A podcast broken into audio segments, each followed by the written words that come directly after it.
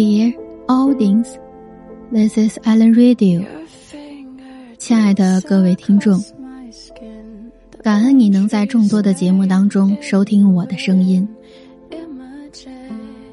我的新专辑《艾伦的国学智慧馆》和艾伦的时光留声机都已全新上线，期待智慧的你前来收听。如果本期节目对你有所启发，记得帮我转发出去。愿艾伦我的声音能陪你度过一段美好、安静的时光。大家好，我是艾伦。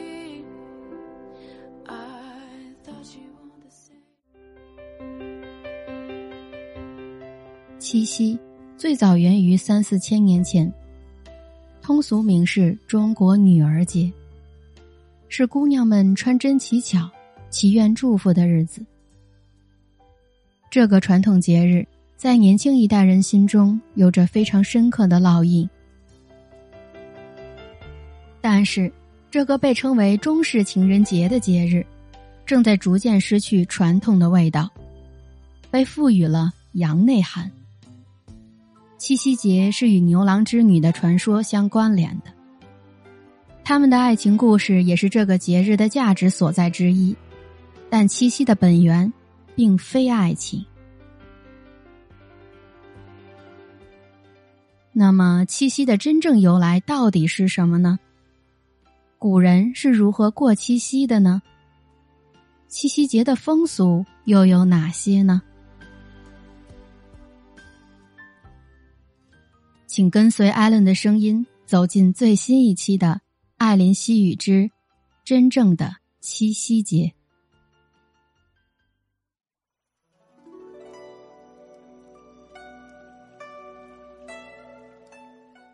七夕节又名乞巧节，始于汉朝，是流行于中国以及汉字文化圈诸国的传统文化节日。相传农历七月七日夜或七月六日夜，妇女在庭院向织女星祈求智巧，故称为乞巧。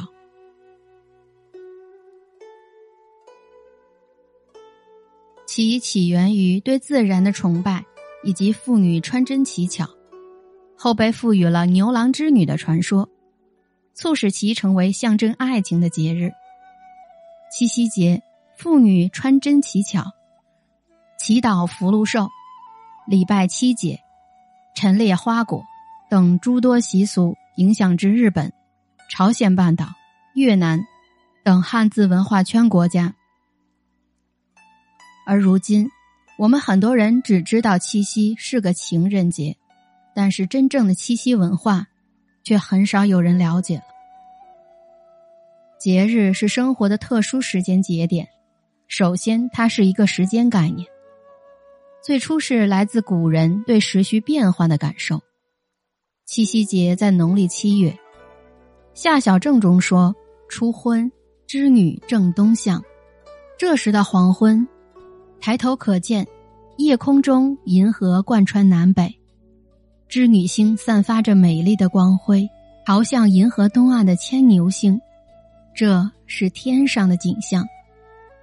而在人间呢，七月流火，九月授衣，夏已末，秋将至，女子们要开始摇动纺车，织布制衣了。就这样，天上的星星。被遥想成了人间女子的保护神和寄托心愿的所在，织女的意象在这个迎秋的时段凝固下来。关于她的想象，她那些巧慧特质，以及与牛郎相互牵绊的故事，也由此展开。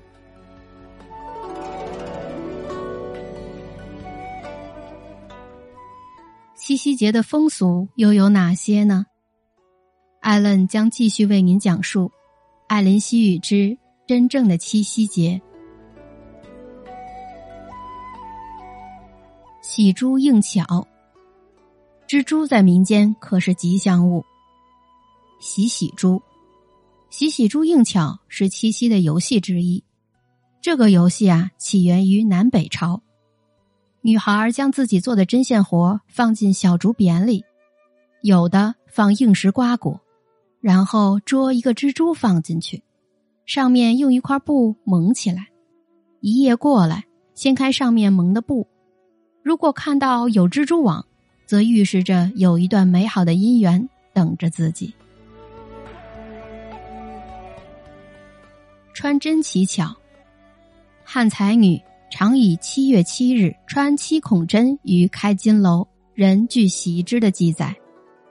这便是我们于古代文献中所见到的最早关于乞巧的记载。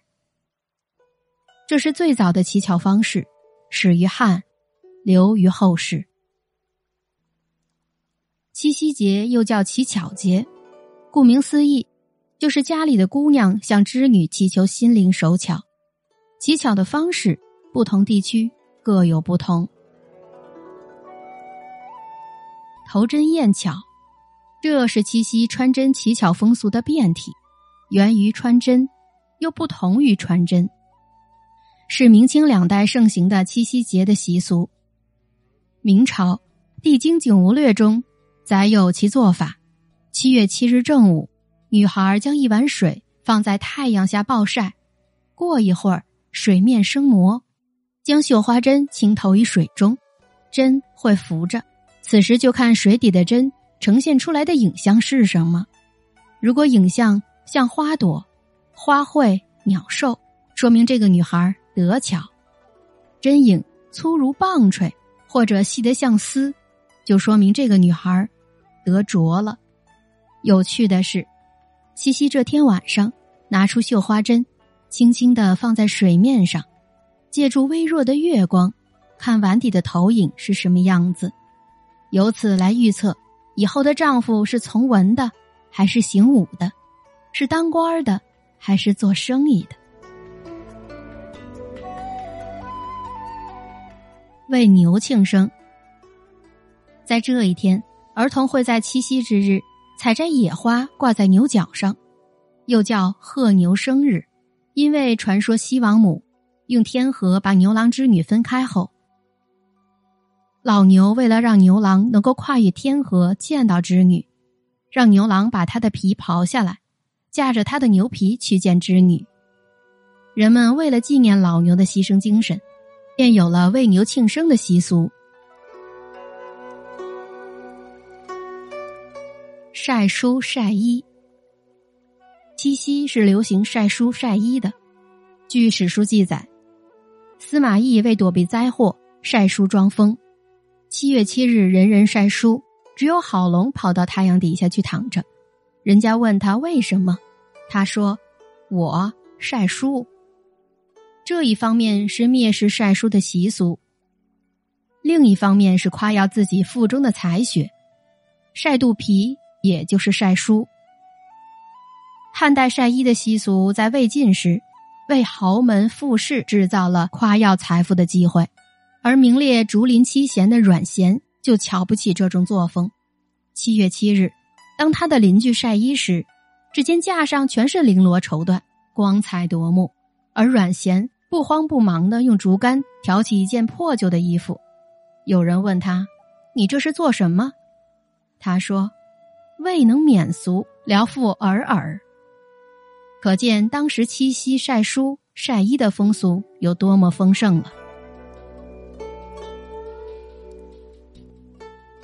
拜织女的习俗，咱们话不多说，从字面意义上，大家也能看得出来，是少女少妇们的事儿。在月光下摆一张桌子，在案前焚香礼拜后，朝着织女星座许愿，祈求好的梦想。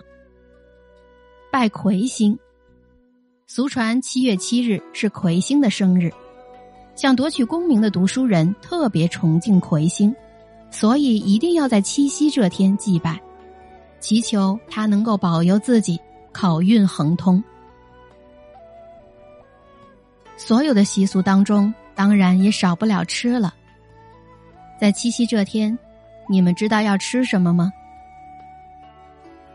吃巧果，它可是七夕的食品，最为著名。在宋朝的时候，在市街上已有七夕巧果的出售。七夕节的饮食风俗各地不尽相同，一般都称之为吃巧食，其中是饺子啊、面条、油果子、馄饨等等，为此节日的食物。吃云面，此面得用露水制成，吃它能获得巧意。还有许多民间的糕点铺喜欢制一些织女人形象的酥糖，俗称为巧人、巧酥。出售时又称之为送巧人。此风俗在一些地区广为流传。说到这儿，大多数的听众是不是已经了解到七夕的真正含义了？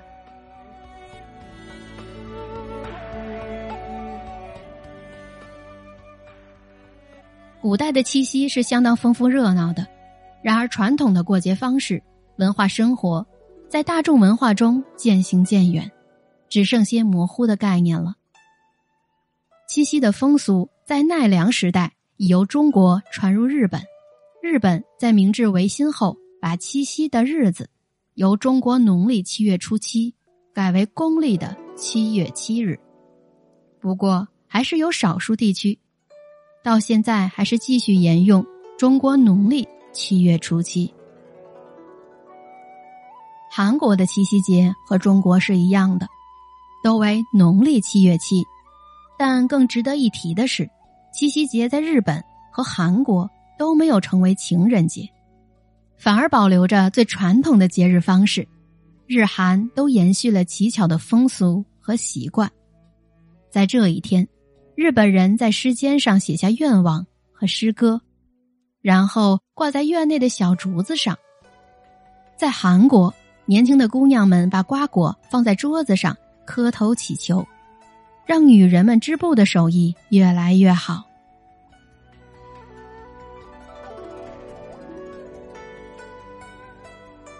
在平凡的日子里，无言的陪伴就是一个个特殊的仪式。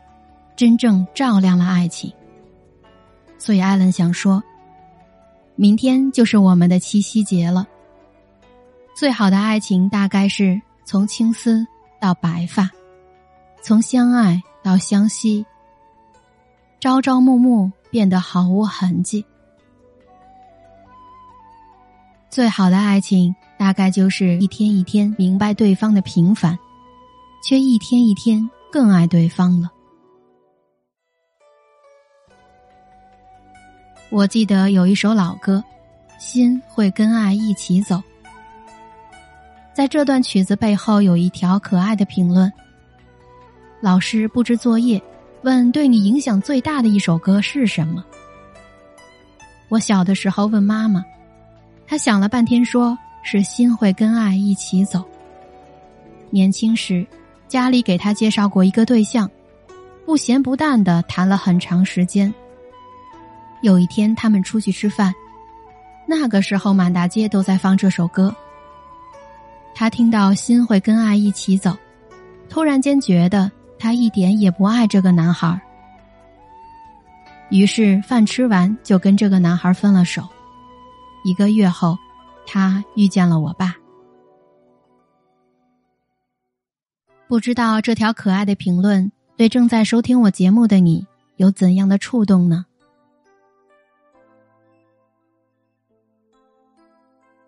爱情可能就像一首老歌，不知何夕，他在无意中惊艳了我们的耳朵。时间久了，有些厌倦，嫌它陈旧，不够新鲜。但这首老歌悄无声息的陪伴了我们，在某一个时候，突然想起他最初的感动。不管今夕有了怎样莫名其妙的初见。不管今夕的爱情是否有了瑕疵，神经兮兮的争吵，也不管今夕相爱的有无痕迹，正在过一点一滴的柴米油盐。艾伦想说，明天就是七夕节了，在这个节日当中，请不要过多的只是送玫瑰、送礼物了。我觉得最好的祝福就是陪伴。